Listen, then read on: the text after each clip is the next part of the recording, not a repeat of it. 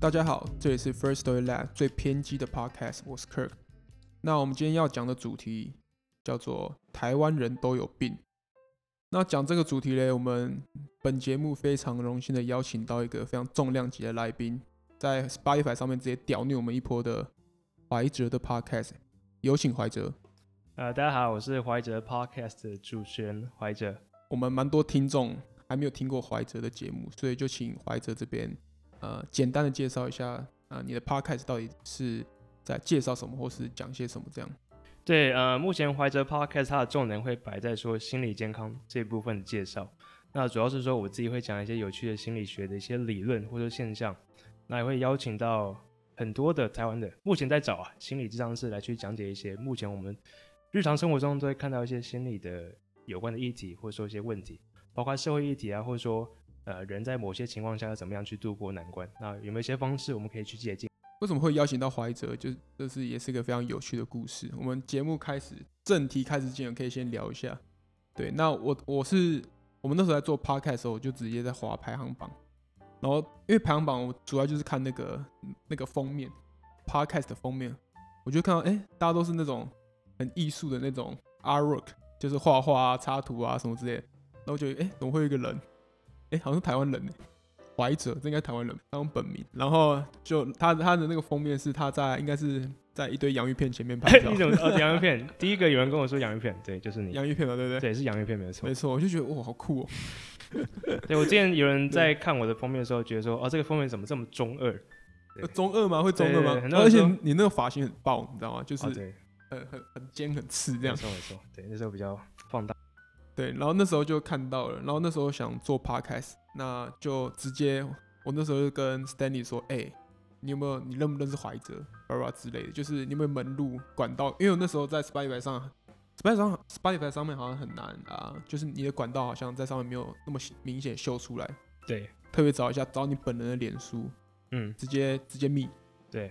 直接非常直接的直接密下去，然后就聊了起来，这样。对，就是克克就是直接密我这样子，我也觉得，其实克克算是我碰过少数，就是蛮有礼貌的，对，所以真假？那个接触的第一印象是蛮舒服的，真的、喔，老实话，哦、真的。哇，对啊，所以一般一般人是直接。哦，对，我们刚刚好像聊到一个人，对，我不知道，反正就是哦、oh,，OK OK OK，这不能讲，对，这 题外话，对，对对对对，就是那个，你知道这个人跟人互动也是心理学一个很重要的，呃，研究一环，要怎么样可以成功的跟人搭上关系，然后要怎么样去让人感到舒服，嗯、这个都是可以去学的，嗯，对啊，我有成功的迈出第一步，有你有成功，对，哦、好险，要不然今天怀哲怎么会坐在这里？没错，他今天就坐在可能不不一样的地方。那怀哲要不要讲一下你跟我们 First Story 的一个感觉？就是你看到我们的公司，然后看到我们本人两个人这样。哦，我觉得其实也蛮奇怪，你知道为什么吗？因为我个人觉得可能第一印象对做广播的可能就是那种可能比较文文青，可能比较文青这样子。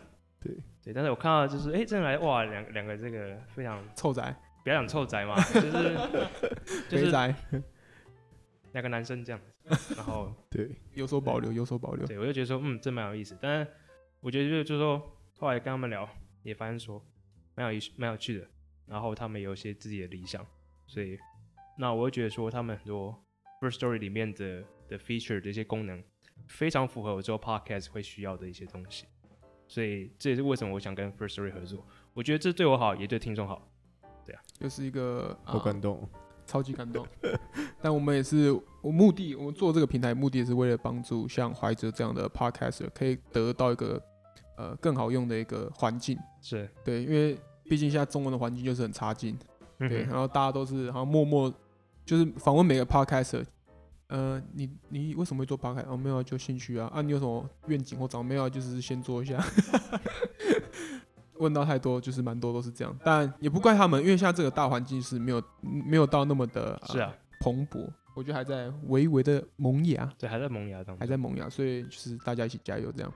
OK，那我们今天讲的，Stanley 有什么话要补充？没有，没有什么，我觉得你讲的很好，因为我们今天，今天我们呃，今天是 First Story Lab 第一次尝试做三人的呃一个 Podcast，对，嗯，我们第一次，我们之前都是一对一，所以三人那个。那个节奏有没有？就是第一次的三人行。对对对，所以我怕，我怕，因为我是 host，我怕都一直我讲话，就是有人想讲话，我们就自己举手这样。可以可以可以，怕抢走，我们抢答这样。我觉得可以先请怀哲介绍一下他的背景经历，因为我想说他自己频道观众可能知道，但我们这边的人频道观众现在他只知道说怀德跟我们是朋友，在做心理智商，但是他他到底就是说他怎么会走上这条路，还有他基本的 OK 基本简介简简介一下，没问题。那有请怀哲。嗯，对，我是华盛顿大学心理学系还有社会学系毕业的。那我现在要学心理智商，那也是在美国念这样的，所以我目前严格来说，我没有心理智商师的身份。所以这是为什么我做 podcast 会想找很多心理咨商师来上节目。第一个算是说，呃，借用借用他们的知识来去，嗯、让我的节目更加的有内容。那也是让我自己学习。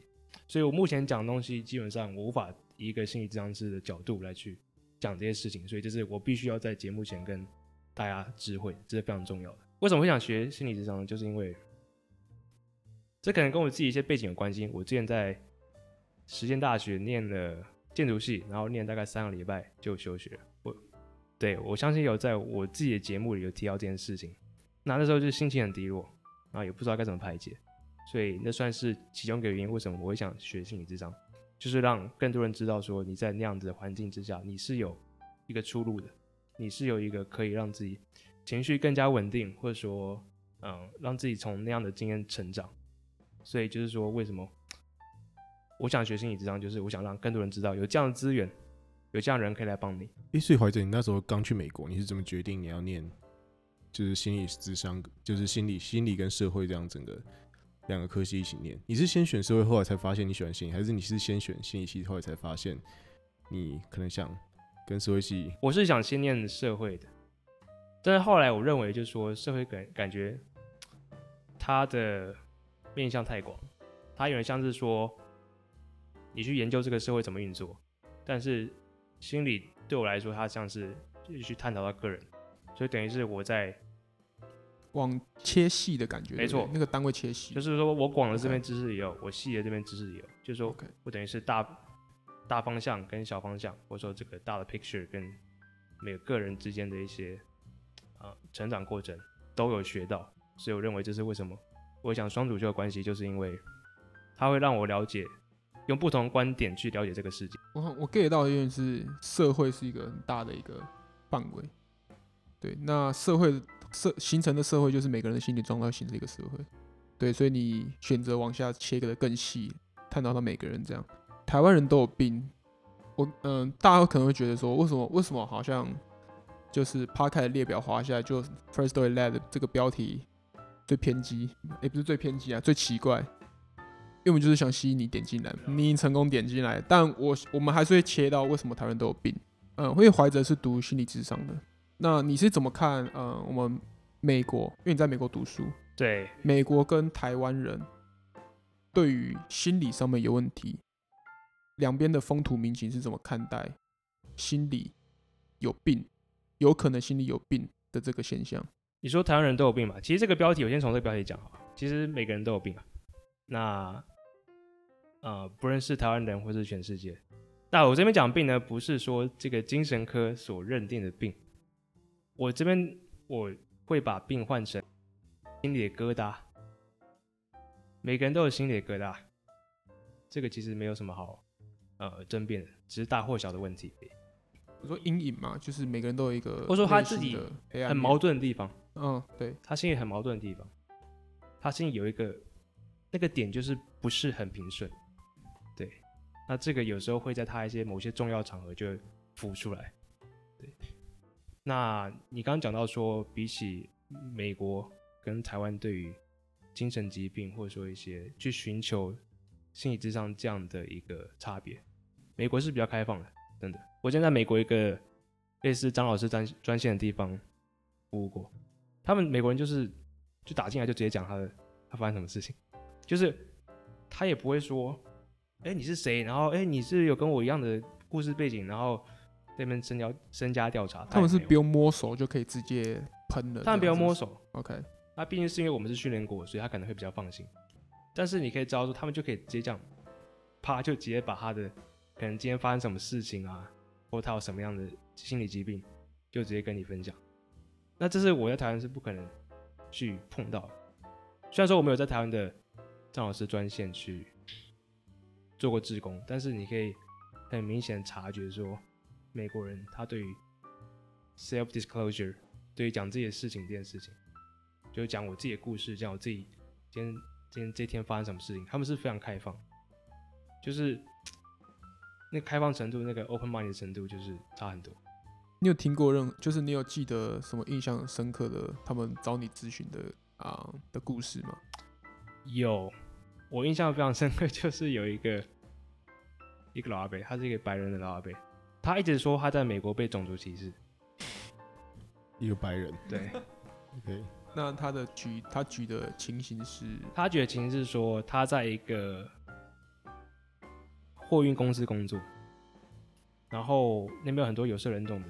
同事，但这些同事呢，他们就利用他们自己有色人种的身份，他们他们仗着说他们可能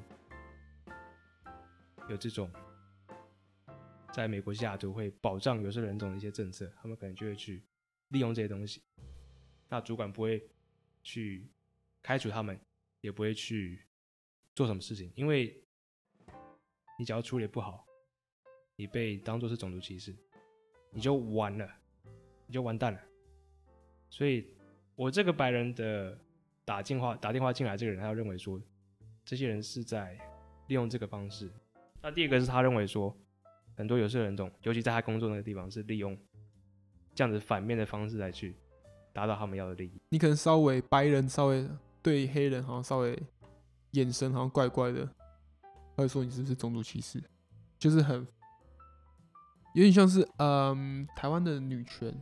呃，我刚这样讲这个，哎，这个又是一个没有没有没有，呃，常我讲的没有，我讲的女权不是贬义女权，嗯、是有些比较啊、呃、敏感的那种，是就会对我对我来说，我的感觉是这样，可能男、嗯、可能我们没有那个意思，但是就不小心被冠上一个我们好像好像歧视的那种感觉。对，就是每一个族群一定都有偏激那群嘛，这个这可以理解。对对对，那那你怎么帮他做？你怎么你怎么解开他内心？其实，因为我们心我们这个自工的环境，并不是做心理咨商，我们就只是给他们一个聊天的地方，所以就是慢慢听他讲他的故事。其实对他来说，这是最重要的。就后来也发现说，我们讨论也发现说，这个人最需要的是有人听他在讲什么，有一个人可以聆听他的故事，就是这样子。其实我听很多台湾的同学到美国留学之后，他们会觉得很 lonely，是因为他觉得。他其实没有办法打进那些欧美人的圈子，而且他说，其实其实很多华人是比较注重友情跟家庭的这种观念。他说，其实美国很多的人是非常的个体，而且以自己为主体在生活着的一种生活状态。那我就很好奇，说为什么在这种生活状态底下，他反而今天他一通电话打来，他是可以把他一切都跟你讲的。但是我们台湾，我们这么三三不五时就揪人去看电影、唱 KTV。家庭关系紧密，动不动跟父母吃饭，十八岁了还不搬离家里，但是我们反而在自己真实情感的表达上，我们却又是好像有一个断层在。那我很好奇这个落差是是哪里来的？就好像这跟我听到的，就怀着你刚刚描述说，其实欧美人很愿意去表达自己真实内心真正的想法上，好像跟我理解上的有一个断层在。我就很好奇说，是你体验过这两地的文化，你是怎么看这件事情？嗯，其实这个问题我自己有个答案。嗯，因为台湾是比较集体主义，那欧美是比较个人主义。这个我相信你们可能听过好几遍。但是详细的这个差别是什么？就这样讲好，欧美在讲这个东西的时候，其实他们不会去顾虑到他这个讲这个话会影响到谁，因为他们认为自己是一个个体，他们比较认为说自己的权益是优先的。那他们比较不会去想到说，他们讲这句话。会不会影响到我的父亲，或者说我的邻居，或者我的小孩？就是他们在系统这个链接的方式没有像东方社会这么复杂。东方社会很常是说：“哦，我是属于这个社团的，或者我是属于这个家庭的。我做这件事情，我会不会影响这个家庭在这个地区的声望？”你会去想这件事情。那这个你也可以想到说，台湾的有一些庄脚文化，或者是有一些裙带关系，就是这样子啊。所以反而是因为可能我跟假装我今天有一件事情我很不喜欢 Kirk，反反而是因为我跟他，就是因为我们平常可能有一点 close，是。然后我在这种华人教育的文化底下，我可能会觉得，哦，我直接跟直接跟 Kirk 讲，有点伤感情。对。然后我就不讲，所以反而就很多的想法上的呃冲突或者是不一样的想法，就这样一直累积。会闷着。然后到最后，它就会变成一个一个两个人的一个断层在，然后你就没办法，嗯，两个人就是没有办法好好的沟通。是对。那反而在欧美人这种情况是，他可能今天不高兴，他就。嗯，他就会直接讲说：“哦，Kirk，你今天这样做，我其实没有很开心。”嗯哼，对对，所以这反而是因为他他在乎的是自己，所以他可以这样子轻易的表达出来，或者说他在讲这件事情的时候，他不会这么去想说：“哦，这样会会影会影响到我之后在这个群体里面的角色。”不会，因为我们就讲工作嘛，工作就是工作，啊，工作工作有事情有问题出来，我不讲，那我做这个工作我会做的不心安理得嘛，有错就讲出来，这不是工作一个。很正常一个部分嘛，那为什么为什么不讲？那当然，因为华人社会可能是因为哦，我们都很好，我们不想撕破脸，不想给别人难看，为了这个面子就会选择压下去。那为什么台湾人不喜欢，或是没有这个习惯去做啊、心理智商，或去找这些专业人士？因为大家看过美剧就知道，他们什么不管婚姻和不和谐，他们就是可以。这样 chill 的在沙发上，夫妻两个坐在沙发，然后对面也有个沙发椅，上面就是一个心理智商师，然后就来跟他们聊说，哎、欸，你最近呃婚姻生活怎么样啊？对小孩的教教养怎么样？对，这感觉是一个啊、在美国很普及或是很一般的事情。我觉得我有这个感觉，是我到大学的时候认多认识到很多啊、呃、很多人不同家庭背景，因为呃，我觉得国中、高中你认识的人都是跟你比较像的。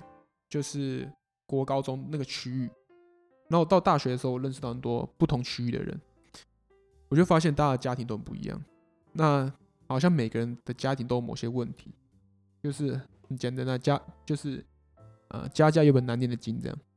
对，但好像都没有人想要去解决。好像家家有本难念的经是一个非常正常的现象，在台湾，家家有本难念的经有英文翻译吗？也许是我没听过，但是我是。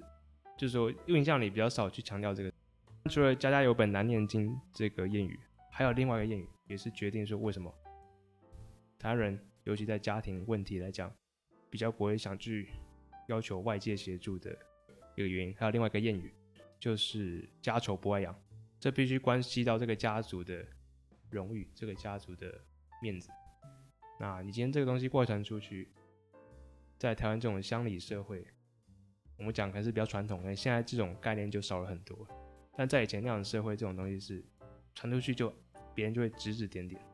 那这个一样是牵涉到这整个系统，以这个家族在那个社区的声望是怎么样啊？这个家怎么怎么搞这种事情，指指点点，那没有面子。这是很传统的，就是我别讲中华文化，可能就是台湾吧，台湾就是这样子，有一个比较深的这样的概念。那当然，现在随着年轻人对这个，就说可能对于社会变迁，然后对于价值观转变，我觉得啊，之后家庭会接受智商的比率一定是增高的。真的吗？你是看好这个事情？我是看好。所以你觉得现在年轻人，我以后结婚有问题啊，那老婆我们去找智商，你会觉得是这个场景会比较会慢慢出现，只是时间的问题而已。我们以前可能家庭有问题的时候无法解决，那这个时候是你在拿筷子吃牛排，筷子吃牛排很难吃吧？然后你牛排这么大一块，你要怎么筷子吃？你要整块夹起来，然后放你嘴巴咬，这是一个多么多么不符合逻辑的事情。那现在只心理智商只是一个服务，他现在台湾出来了，好，今天筷子吃牛排不可，那你要不要试看看用刀子跟叉子来吃牛排？也许会比较容易受。不是，我今天不是说大家一定要去看心理智商，不一定，只是说你今天要不要试看看？今天有个东西出来了，它是筷子，哎，不，它是叉子跟刀子，那你要不要试看看？也许。对你吃这盘菜是有帮助的哦。那怀哲，我想问一下，就是因为你在做心理相关的 podcast，那会有听众他遇到什么问题直接过来跟你讲吗？寻求帮助吗？对啊，就是其实有些不认识问一些建议啊，或者说单纯想聊天，或者说分享他一些生活近况都有。那在我认为这些都是呃我非常珍惜的一些听众群。第一个他们愿意分享，第二个他们呃有勇气去做这件事情。那也让我去了解，说每个人都很不一样的背景。对啊，所以我也是尽我可能去，嗯，去听他们。那，是是，我想我想先问那个 Kirk 跟呃 Stanley 你们的想法是什么？就是你们，我不知道你们有没有看过心理咨商，但是就是你们你们对心理智商这件事情，你觉得看完，你觉得在这样的过程下，你觉得你们就有可能现在？媒体渲染或者说媒体教，你觉得你们可以得到一些什么东西？我以前觉得看心理医生应该是要一些，就是我已经蛮明显，可能已经现在觉得很低落，或者是要有一些心理上的疾病，比如说我现在忧郁症什么，我可能才要去看心理医师。我以前是这样子看待这件事情的，对，而且我以前自认为我看待这个事情的状况算健康，因为我我会觉得说，哦。感觉很多人都已经忧郁症了，可能还不愿意去看心理医师。所以，我以前看待这件事情的方式，我会觉得说，好像就是，呃，以疾病来说，就像是我今天感冒了要去看医生，然后我还看到很多人感冒了不去看医生。对，我以前看待心理治疗是比较像这个方式，但是我最近像，呃，我们认识怀哲之后，感觉他也从跟我们的许多对话中，就是。有默默在帮我们做咨商这件事情。怀哲一来我们公司混熟了一阵子之后，马上我们一群人一起在做咨商。我们我们觉得非常有效，是吗？对，真的非常就是。太好好。这样我可以我可以插话一下吗？我觉得这样讲听众可能不是很了解。比较在你们隐私，就是你们愿意分享的的一个界限之下，OK，对，你们详细到底发生什么？我们都太相信我们自己的。我现在讲的是还没有到实际面，我现在讲的比较像是概念面。那等下可能德正可以分享一下实际面。那我觉得可能我们都太相信自己可以跟别人沟通的能力。你觉得如果你今天跟一个人意见不合，你只要你就直接走去找他讲，对。然后好像有这个决心，你就会觉得说，呃，那已经比不沟通还要好，至少我愿意找他讲。然后其实讲到后来，有点像是一个结，你其实想去解，但是你的解法是错的，然后你只把它越打越紧。对，那我觉得心理治疗师就是因为他有他他在一个更客观的角度，而且他受过专业的训练，所以他他可以在你你们两个人仍然要动手亲自动手去解开这个结，但他会在他发现说，哎，你这个结已经越打越紧的时候，他可以适时的提出一些指引跟指点，说，哎，你们这样子的沟通方式不会让事情更好，然后或者是他会适当的点出说，你在这件事情上你是不是没有。呃，站在对方的立场着想，或点出一些你没看过的观点，然后甚至你有时候会有一个决定，是因为你可能害怕某一件事情，那他也会点出来说：“诶，德德，你会坚持这个立场，是不是因为你害怕可能失去什么？”对，那你可能面对了自己的某些恐惧之后，你就会发现说：“哦，你当初的这个这个坚持可能没有这么的有必要。”对，所以我觉得我刚刚描述这些就是比较比较概念性的事情。对，那看德恩有没有他有没有什么实际的经历可以。可以去去分享说，对，我跟 Stanley 是怎么看待心理智商这件事情？对，那因为你有实际操练过一次给我们看，也不算操练啦，就是有。我也是我也是菜鸟，老实讲，我也不是专业。对，但是怀哲是真的有帮助我们啊，团队内的沟通。对，其实创业，因为我们现在创业是一种很累的一个一个一个活动，一件事情，因为。没有，他累的点很多，但是我就讲其中累的点就是，呃，创业初期可能员工，我就是我们创办人就那几个，你每你们在还没有任何获利，还没有任何的正面的方向的时候，那是一个最低迷的时候，因为你们是每天要见面，每天要去想办法解决，它是一个啊、它是一个我们四个人在走迷宫，然后互相争论说到底谁的方向是对的。对，因为这是我觉得创业非常累累的事情。对，那在那个当下回头来看，你不会怪大家说你你其实你就不会怪大家说为什么我们当初那样吵，因为那样吵也是一个很正常的现象，就是没有办法嘛。对，大家每天看到都烦了，都腻了，然后意见不一样，一定会吵，这是一定的。那怀哲，呃，怀哲来帮我们做，怀哲来帮我们做智商，就是。啊、呃，慢慢的顺出，你怎么会这样想？啊、互相怎么会这样想？对，他中间是他，呃，我们互相这样想都都是没有对错的，这是你不断强调一点，就是我感到就是他没有对错，他只是一个啊想法的不一样，一个旗舰而已。对，那怀哲怀哲的厉害的点是帮我们顺出我们每个人的对某件事情的一个最藏在最里面的一个想法。对，像那时候我们说美国这件事情，对，可能听众还啊、呃、听众不不了解，但我觉得我们之后可以再讲讲美国这这 part 故事，但。就是以美国这个故事，呃，这个 topic 为举例的话，就是可以顺述大家对这件事情的想法是什么。我们从我们从来没有一个人可以，呃，顺顺的，就是讲述一个最心底到底是怎么想这件事情。对，那其实我觉得这就是需要这个角色啊，就是需要这个角色，他就是啊。慢慢的把我们一个人牵出来那种感觉，知道吗？对，就是就是真的需要就，呃，我觉得每个团队一定都需要这个角色。其实创业这件事情就是真的跟结婚很像啦，就是我们四个每天每天要相处那么紧密的相处十几个小时，然后每天这样看到，然后持续个好几年，我们其实互相都比可能互相的对象都还熟悉。说，对，其实我可能我了解于宇轩胜于了解我女朋友，很可能有，其实有可能，这就是很可怕的地方。虽然怀哲现在虽然怀哲现在还没有执照，但我相信非常的啊厉害。如果听众有任何的，你们是需要帮助的，对，呃，你当然你当然就可以放下，就说啊随便没差。但你可以尝试看看，对，如果你没有尝试，你真的完全不知道。如果怀哲今天没有实际帮我们这样智商过的话，我们也完全不知道这个力量到底多强大。他们可能他可以让你们感情可能甚至更好，更紧密。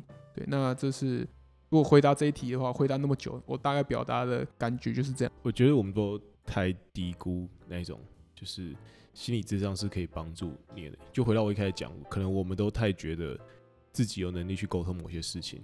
呃，想法对，大家逻辑都是对的，大家都是理性的，但是出发点是不一样的，就是、就是兜不起来，你知道吗？对，可能互相都讲得出他的逻辑出来，但是就是兜不起来，他这个拼永远拼不起来的拼图，这样。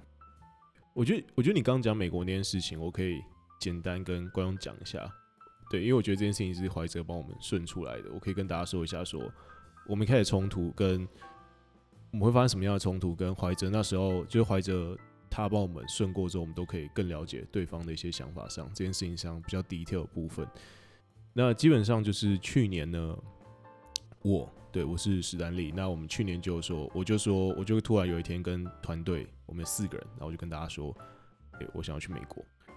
那这件事情，一间公司来说，哦，大家可能觉得说，啊，公司可能大家没有体会嘛，对，嗯，你也很少会遇到你老板突然跟你说，我们公司明天要搬美国。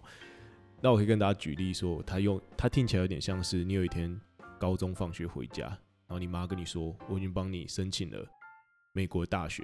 那、啊、你不要在台湾考指考，对，给我去念去面试去念书了，或者是你有一天回家，你发现你家全部都被纸箱装起来，说，然后你爸妈说，哎、要移民喽，对，那当然这件事情没有到这么夸张，是他已经真的像移民这样，大家开始行动，但是我的意图已经蛮明确，就是我跟大家说，我想做这件事情，然后我很想，那面临到的第一个冲突就是，嗯、我可能没有沟通说，就我那时候就说哦，我很想，那大家就会说啊，为什么要？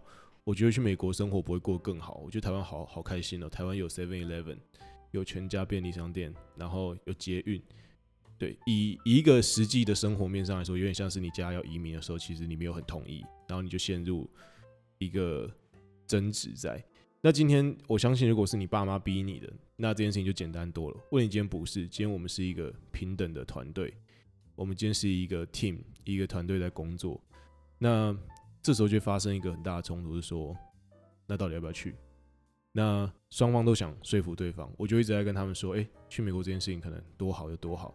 那他们可能只是觉得，哇，那我我没有办法理解这件事情啊。就像你你你从来没有去过美国，你爸妈跟你说移民美国之后，你生活就突然变超好，其实你就要脱离你现在所有的生活上的一切。那你随之而来就是可能某种程度上的困惑、恐惧跟抗拒。对，那这件事情双方后来就是情绪堆起来之后，我们开始就是吵架嘛。就是我觉得啊，大家出来说你们好没有野心哦，这么好的事情怎样怎样？那他们可能只觉得这件事情不是靠着哦，你说你要去，就是你买一张机票飞去美国，你就可以在那边好好生活了。这是需要一经过一个筹备。对，那这件事情就引发了我们一个蛮大的冲突。对，那其实我们都不知道对方心底真的在想什么。对，那怀哲就经过那这件事情，怀哲就希望在一个会议室开会的时间，怀哲就由他来主持，那他就希望我们一个一个人把当初心底的一些动机跟对对方的不理解，比如说我那时候对于德正为什么会感到生气，或者是德正为什么会对我感到生气的每一件事情都摊出来讲。那我从德正对我的描述里面，我感受说，哦，原来德正是这样想事情，他没有办法接受这样的状况。Kirk 也从我的我的我所有的话里面，他有稍微了解说，哦，我想传达是这个意思，但可能就是因为我们都太相信自己，可以轻易的把自己的想法。传达给对方，但其实对方是接受不到，因为他跟你是完全不同的成长背景，不同的决策逻辑。而且我觉得我们经历过这个之后，只要我们再出现一些意见上的冲突，我们很快就知道说，哦，其实我以前都会去怪对方说，你为什么没有 get 到我的想法？但我觉得我还蛮庆幸，我可以在这么早我就经历一个职场上这么大的跟人家概念上的冲突，跟我不是只是单纯接受老板的意志来做事情。我觉得。他让我现在在遇到一件事情，假如我我发现我在跟对方讲一件事情，他没有他没有得到我核心概念的想法的时候，我下意识就会觉得说，我不是去生气，也不是去用一些蛮力去想办法把他想法扭转的跟我一样，我应该是要寻找一些说，我应该更多的同理心，或者是用更多站在他的思他的方向上去说服他。对，所以我就发现这件事情让我在跟身。即使在工作上的这么一个心理咨商，也让我在跟身边人沟通很多事情上，我觉得顺利很多。就是世界上最难的两件事，就是把别人的钱，把别人口袋里的钱放在自己的口袋，把自己脑袋的东西放在别人的脑袋里面，这就是世界上最最难的两件事情。这个大离题，但是我自己听起来，我也觉得，呃，也蛮欣慰。老实讲，就是说，那我这，我觉得这也带到一个点，就是说，心理智商对于沟通的重要性。我个人认为，心理智商对台湾社会来说的话，最大一个帮助就是帮助双方沟通。对，这、是其中一个我认为最大的一个能帮助的点。那当然还有其他心理智商能帮助的地方，比如说像是帮助你去找到你的方向。那呃，不是告诉你要怎么做，而是去引导个案，去引导来找心理智商人，有一个更清楚的未来，有一个去知道说哦，为什么我现在会这么想。哦，原来我现在想是因为这样子，他们会更清楚自己是谁，他们会更清楚自己的过去是什么。啊、我的 topic 叫做“台湾人都有病”。我会下这个 topic 其实很大原因不只是耸动想叫你们点进来，一个是前阵子看到那个台铁那个刺警案，就是台湾已经发生过好多这种类似的案件，就是呃一个人被捅了，OK，那肇事的那个人就是心里有病。就是他们家属会说，哦，他就是躁郁症，啊，忧郁症，或是他有吃吃药，他可能忘记吃药了吧？OK，我看到这个我就觉得，所以你讲出这种话，社会大众应该怎么反应？对，其实我我就是他就是好，他已经刺警了，我我理当应该是我我当然是可以很生气啊，然后突然抛出一个说，哦，他其实有躁郁症，哇，那我。我这个情绪不知道如何表达，他突然他突然好像遇到墙壁了，你知道吗？对，那怀哲你会怎么看这种躁郁症？我不要讲只讲躁郁症，就是单纯的以心理疾病然后做伤害人的这个行为。对，我觉得 Kirk 刚刚讲的这个事情，这样情绪的转折是很多人都有。那这个事情，我觉得。他值得再开另外一个节目来讨论这件事情，因为它很重要。就是社会大众该如何面对这种心理疾病，然后杀人，但是可能看到说他因为有心理疾病，所以可以减刑的这样的一个一个方式，我觉得对很多人来说是无法接受。那回到我们刚刚提到的躁郁症这件事情，呃，它本身是一个跟我们童年背景有一个很大相关的一个疾病，所以基本上这个人躁郁症，他不是活该，他不是他自找的，代表他的家庭有一定程度的问题。那家庭，它是一个我们一出生第一个社会团体，没有人可以选择，没有人可以选择你出生在什么样的家庭。所以这个很困难。所以这也是为什么就造成这样难题。我相信我们与恶的距离提到这个事情，就是点到这个困难，这个 dilemma，这个责难在哪里？这个是一个很值得讨论，但是同时也没有一个正确答案的一个议题。那回到躁郁症，好，大大家可能想这边科普一下什么是躁郁症。躁就是烦躁，那郁就是郁闷，没错。躁郁症有两种，一种是这个人会很烦躁，很躁，一下很烦躁，一下子很很有自信，一下子很兴奋，一下子很激烈、很激进，但是一下变得很忧郁。这个就是在这样的一个两极之中去摆荡。那我相信这个人沙井这个人应该是属于躁郁症一型，比较属于是躁郁症一型。但是蛮意外是说，在新闻上看到是写忧郁症，那这个跟忧郁症上面、哦、表现又不一样，表现又不太一样，所以我个人认为比较像是偏向躁郁症。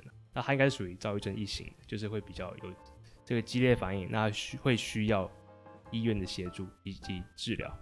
对啊，那回到我们刚刚讲到的题目，台湾人是不是都有病？这个人很明显，对，他有病，他有精神疾病，是躁郁症。但是为什么他今天会去砍人？对，这是重点。嗯，不，不是每个躁郁人都会去砍人啊，不是，嗯、要不然现在每个躁郁症就上街砍人。原因是因为他没有服药，躁郁症需要服药的，他服情绪镇定剂 （mood stabilizer）。但是因为他家庭失衡的关系，他家庭失能，没有人能去监督他，要定期的服药，所以这又回到家庭。你能不能按时服药，对很多人来说都是一个问题。你今天没有一个支持的家人，你今天没有定期的在医院去做检查，或者说有人在旁边，你就说督促你，你很容易就这样散掉，你又回到那样的一个状态。家人支持非常非常重要，所以这也就造成为什么这样的悲剧。家庭，家庭，家庭，都是家庭。我们现在知道，呃，情绪如果就是自己觉得自己情绪有问题，或者心里呃有些很难解出来的呃困呃难题的话，应该去找专业的来帮助。但是一个很重要的是，那个听那个点在哪边？就是大呃大家可能遇到的问题是要怎么评断说，我应该现在应该是该去寻找专业人士帮助我了。我觉得很多人可能其实。他不知道要怎么跨出那个那条界限，你知道吗？就是他可能觉得他自己其实有问题，但是又好像又还没到说我需要请专业的帮助。那你会怎么建议说，呃，一般的人他遇到他感觉到什么了，你就觉得说你是需要帮助了，因为他其实蛮困难嘛。你有没有？是是是，我觉得这个点其实也没有这么简单，不是说有没有感觉到困难。就决定他想不想去帮助。另一个很重要的是，你讲专业的嘛，专业协助。对，那钱是一个很重要的点。你说现在可能大家看医生嘛，挂号费都不是很贵，很多人可能就是啊，有一点小咳嗽，他就去看医生。那为什么？我就是我就是。对啊，不是因为不是因为他觉得说这个很严重，而是有一部分觉得说，哎、欸，看一下也许保险一点。对，因为花费不高，所以我会比较认为说不是。说什么？他到底觉得有没有怎么样？这个东西背后还是被你要花多少钱你想影响到。要不然以美国来说的话，可能就比较有钱人，可能有一些比较自己内心可能矛盾比较多，就就会去找心理智商治疗。这可能跟朋友也聊不起来，也可能也关系到朋友，也关系到家人，所以他来找心理智商聊。嗯，那这是因为他的资源比较多，他可以去负担这样的一个服务。他觉得小钱这样。是对，所以嗯，确实你刚刚讲一个很重要的点，就是说，那我个人觉得说，总结来说，重要还是说，你愿意花多少钱，那个资源是不是唾手可得的？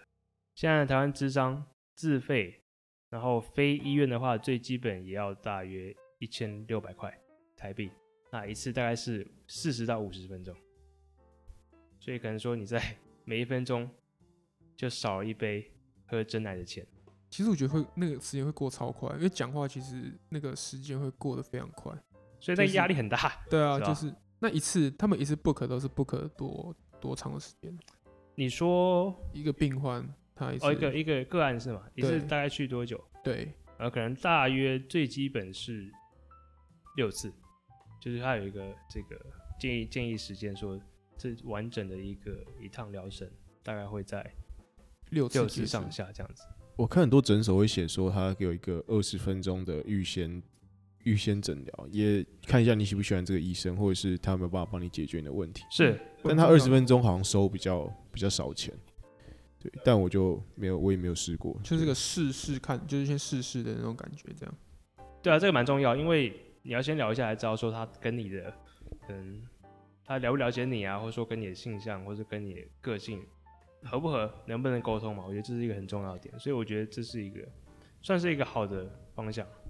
对，但是回到说，嗯，健保这件事情，因为我跟很多智商师聊过，他们认为说。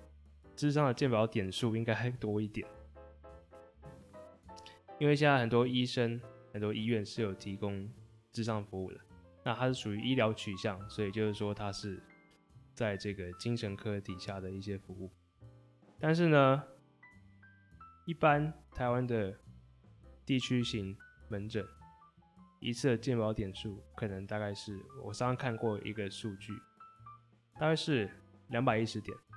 那可能大家想说，一般看医生的速度其实不会到很久，顶多十分钟、十五分钟。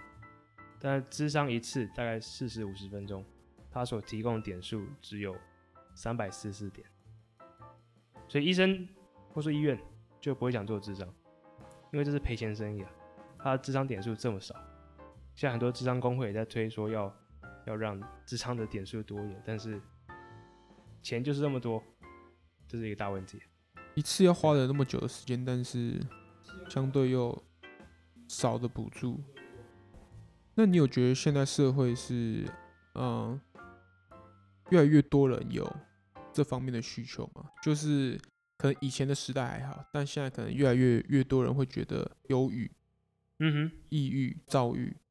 这个是现在的人是有慢慢增多的嘛？呃，台湾的我不是很清楚，但是看美国的数据是这样子，这个忧郁以及 逐年增高，尤其是焦虑，在美国来说的话，这个数据是逐年增高。那详细是什么？这个我还没有做很深入的研究。蛮讽刺的，因为随着时代进步，居然心理疾病是也是攀高这样。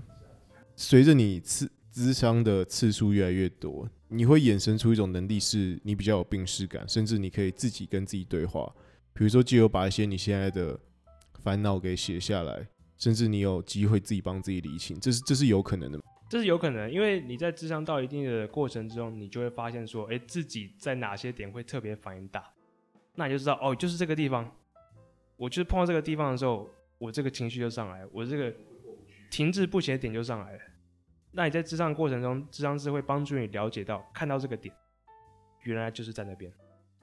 那你今天知道总比不知道好，当然要怎么做，要怎么去让自己更好，就是另外一个议题。但主要是说，智商师能跟你一起去探索，跟你去看那个点在哪里，那个让你停滞不前，那个让你一直处于低落的的那块结在什么地方。那我我也蛮好奇，除了呃，其实除了心情不好，或者是你现在呃抑郁跟躁郁以外。像有些人可能是在现代来说，可能是会对自己的职业呀，或者是你未来自己人生上的发展或做一些选择，你感到难以前进。甚至比如说，我举个例，我可能很想学什么东西，那我发现我每次都半途而废。那我也可以把这理解为一种心理上的枷锁。然后你也可以透过智商有机会，智商有机会去理解到说，诶，为什么每次要走，要下定决心做一件事情的时候，我就会。我就会这样卡住，然后从智商这上面获得一个解答吗，或者是更好吗？就是有机会。当然，我不是说你去找智商可能一两次就知道，因为智商它是需要呃一段时间来去探索。所以说呢，它并不是说每个人的时间都一样，有些人可能需要很短时间，有些人可能要比较长的时间才去了解。这个都是要看时间。但是你刚刚讲这个东西是会发生的。所以其实不一定说你今天是心情不好，你才要走进一个心理治疗室。甚至我只是，比如说我已经好几次下定决心要报报什么日文检定都没过，但我真的觉得为什么我每次都没有办法认真的去对于自己这个承诺去做一个执行的话，也是可以去寻求这方面的帮助。没错，没错。心理治疗它帮助的层面.我想讲，它是你的人生，它帮助的是你的人生，他帮助不是就是只有这个东西，他帮助是长期的感觉，他帮助你长期的对于你自己的了解，对于你之后到底想用什么方式来去过你的人生这件事情，这是一个很大的学问，真的。那你们周遭有呃，你觉得他需要辅导的案例吗？或者？他需要协助。你说我们周遭身边的人哦，我可以讲我自己的例子啊，或是这样。Okay. 我可以稍微讲一下我自己的例子。其实我假如没有去看心理智商的话，我现在不会坐在这边。对，最后你是，所以你是有去看过？我去找过心理智商。我在美国的时候，在大学的时候找过。大学那个 quota 用完之后，我也去私下找这样子干过。嗯、我觉得对我来说帮助很大。你那时候找的背景是什么原因？呃，基本上那时候就是有点可能心心情低落吧。因为那时候念书也念一念，然后不知道在念念什么。那时候没有一个没有一个方向，没有一个意义。那我是在直到跟我同学聊天之后，他那时候有忧郁症，在所以才知道说，哦，我我我确定我要我要念智商，因为我觉得我很享受那个过程。但之后因为环境可能美国比较不适应的关系，所以可能还是要找智商这样的一个一个契机出现。但是就有这样对谈，我可以更了解说我自己的过去是什么。我过去是怎么样导致我现在如何看这个世界，如何跟别人互动？那我认为说，它帮助我认清，也帮助我想让自己去跨过这些障碍。因为我我自己是知道我想跨过这些东西的，我想跨越，我想打破这些障碍，只是我不知道怎么前进。一开一开始的时候，那早知道它就是让我更理清说那个点在哪里。那怀哲直接带带入到我们本集的一个算是一个。尾巴，嗯，非常重要的问题就是，你们觉得你们自己哪里有病？回到我们最偏激的 podcast，因为我们这整集的 podcast 算是非常的严严肃的在探讨这方面议题，因为我觉得这方面的议题是不太能开太过分的玩笑，嗯，对，所以，但我讲，我觉得讲我们自己就可以稍微比较轻松。那你们觉得你们哪里有病呢？你们会需要，你们会想要去治疗吗？我我觉得以前我从就是，呃，我在学生时期，我就会有一个，我以前会把这称为洁癖啊，但我现在觉得这应该就是一种有病的状态。就是我觉得我对于一件事情，我会有一个想法，就是说，那他大概是要这样子做。那我觉得对于不是这样子做，然后因而达到成功的人。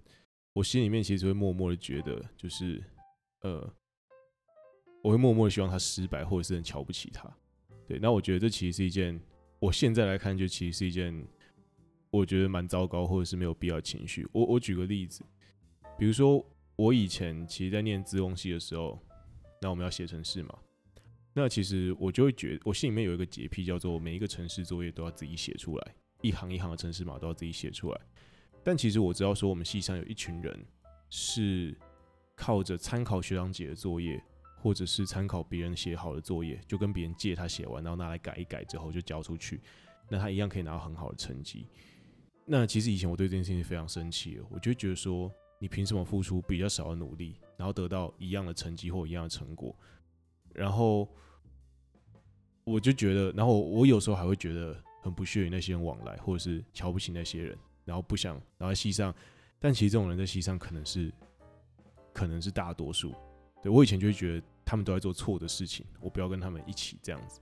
但像我现在来说，我就会觉得我宽容蛮多，因为我就觉得我好像，呃，经过一段时间之后，我在重看这件事情之后，我就比较能回到一个心态，就是说，那就是你自己要得到什么，对，那而不是，嗯、就是说，如果你今天的目标是得到一个 A 加的成绩，那你不应该去嫉妒说那些可能用走捷径的人，比如说他今天抄别人作业，他今天去改别人的作业，然后就我写了三个晚上的东西，他才用一个下午就搞定了。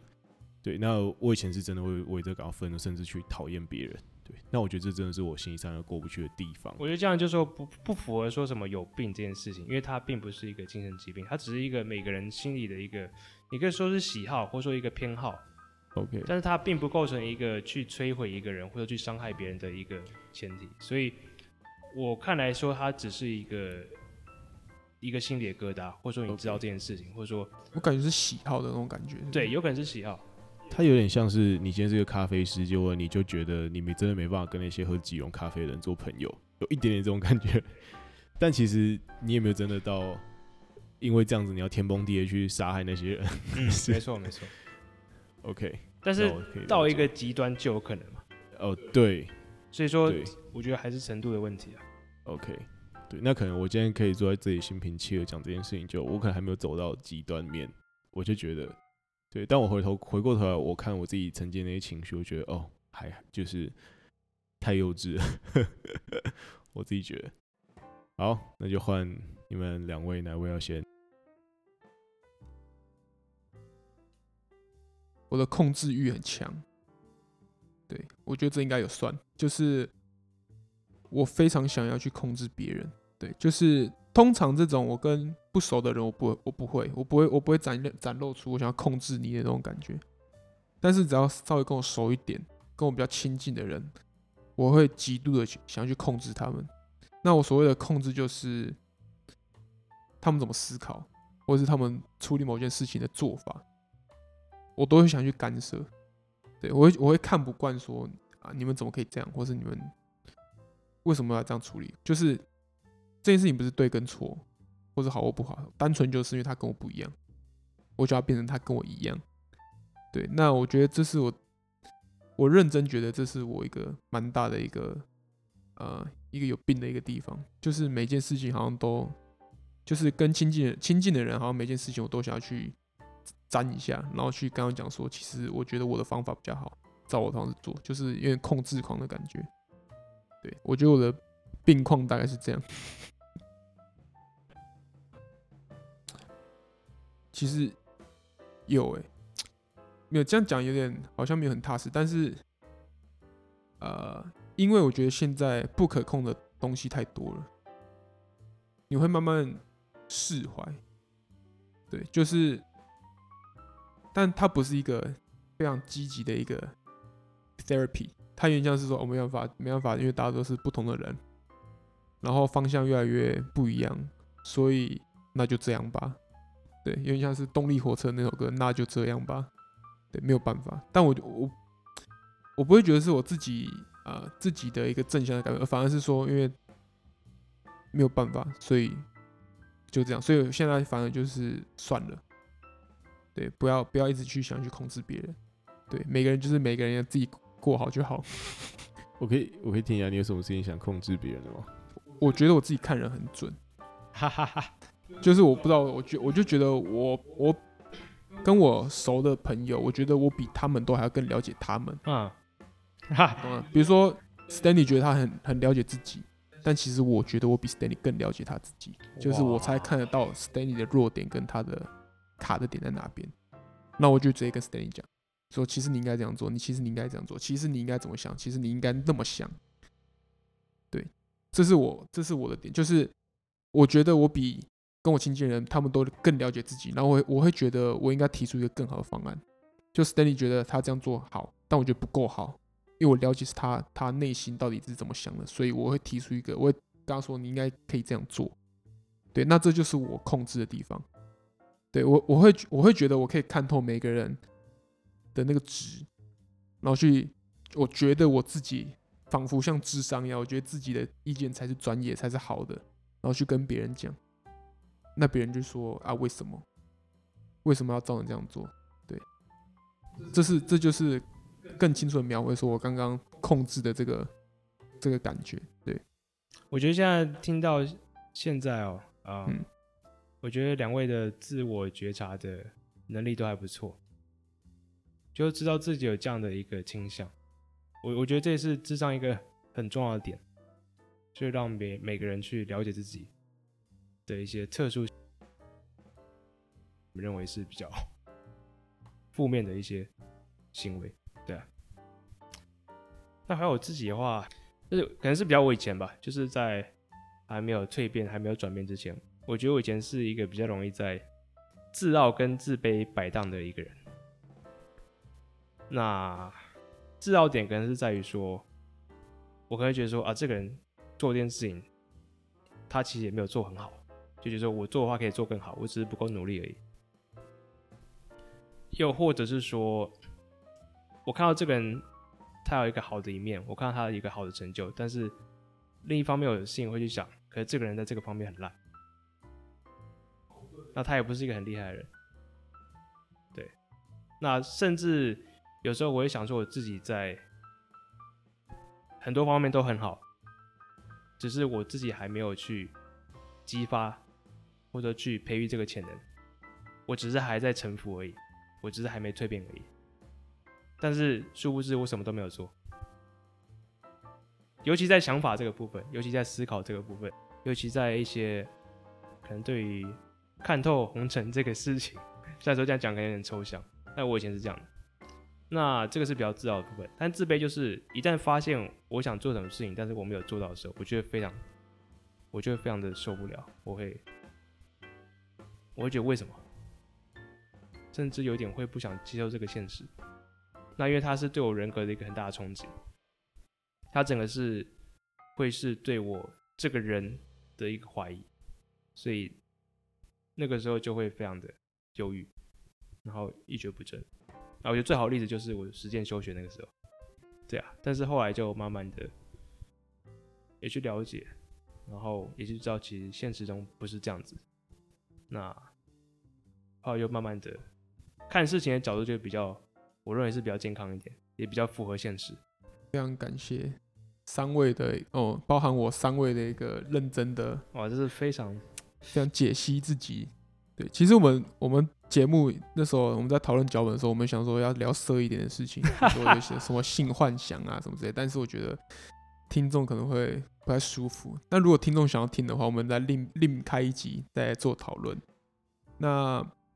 呃，因为大家刚刚呃，听众听到现在应该也知道，说就是心理智商现在在台湾面对一些问题，有呃最基本的问题就是可能是呃费用太高，对对，费用太高，还有观念，对观念观念加费用太高。但我觉得怀哲的 podcast，呃，我最早的时候在听的时候，就是非常享受在怀哲 podcast 那个节奏下面聊美国的文化，聊心理的呃这部分。对，其实我们我是非常推荐我们的听众去听怀哲的 podcast，我是觉得可以啊帮助到一些思考。对，我可能没有伟大到说可以帮可能改变整个生活习惯啊什么之类，但是我觉得它是可以慢慢的在你的啊潜意识里面种下一个小种子，说你其实可以这样试试看。对，我觉得这应该是呃收听我们本节目一个非常大的一个好处的原因，就是因为。你们现在已经知道智商很贵了，如果有能力的可以去智商。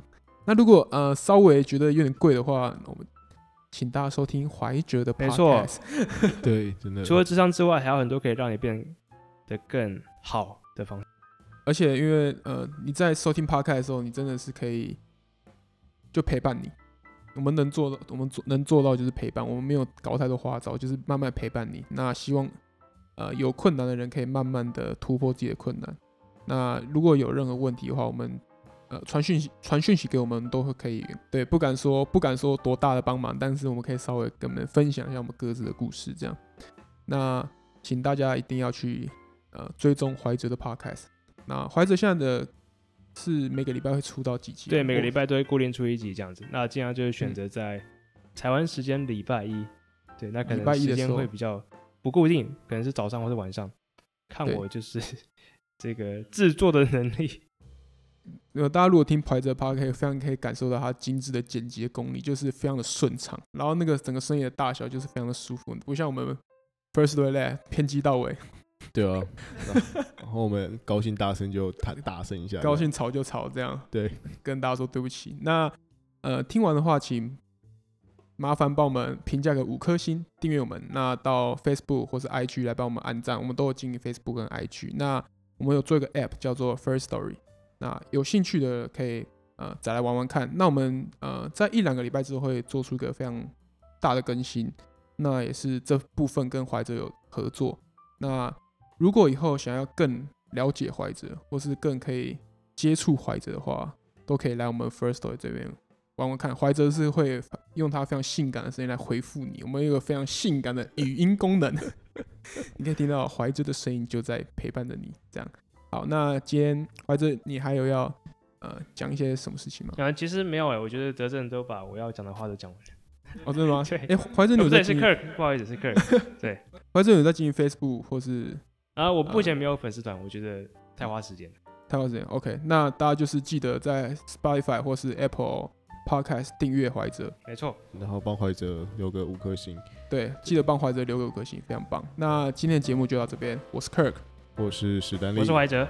那大家下期见，拜拜，拜拜，拜拜。